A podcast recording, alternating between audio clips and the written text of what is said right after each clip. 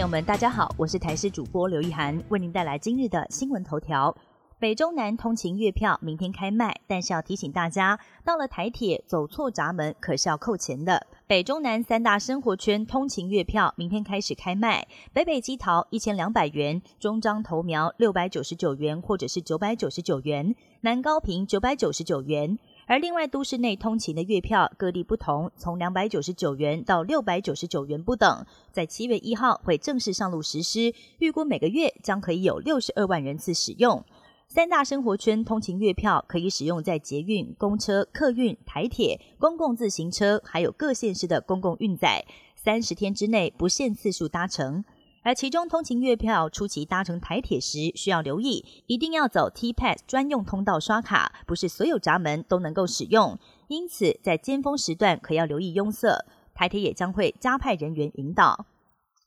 租屋族好苦，房租指数连十一个月年增破百分之二。根据主计总处的最新统计资料显示，最新五月份的房租指数为一百零三点五三，年增百分之二点一一，已经是连续十一个月房租指数年增率都在百分之二以上，反映出租屋缓涨的趋势仍然没有改变。而上一次出现连续百分之二年增率，已经是在一九九六年发生的事情了。房屋跟很多的租屋族生活成本息息相关，民众希望政府提出更多的租金补贴方式，降低租屋族的负担。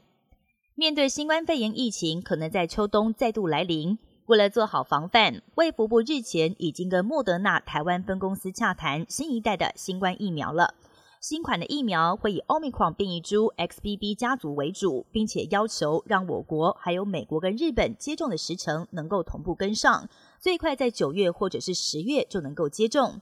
机关署副署长罗义军补充，未来将以公费提供，希望长者跟慢性病患者可以在秋冬疫情发生之前再接种一剂。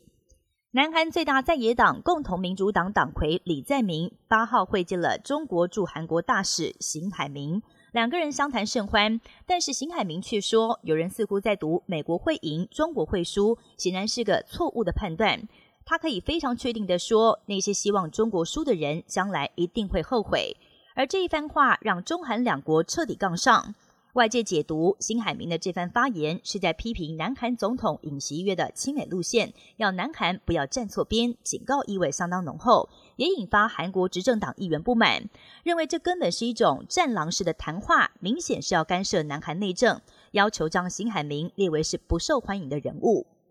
NBA 丹佛金块队夺下队史上的第一座冠军，让全城陷入疯狂。从一把街头挤得水泄不通，但传出有人在人群中开火，一共造成十个人受伤，其中三个人情况相当危急。而开枪的嫌犯也因为中弹倒地遭到逮捕。警方研判整体事件可能跟毒品交易有关。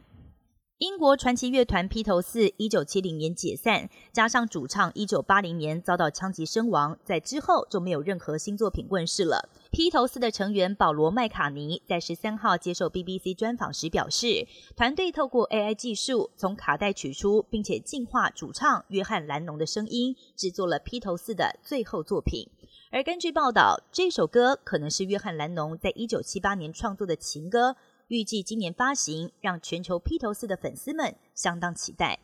以上新闻由台视新闻编辑播报，感谢您的收听。更多新闻内容，请锁定台视各界新闻以及台视新闻 YouTube 频道。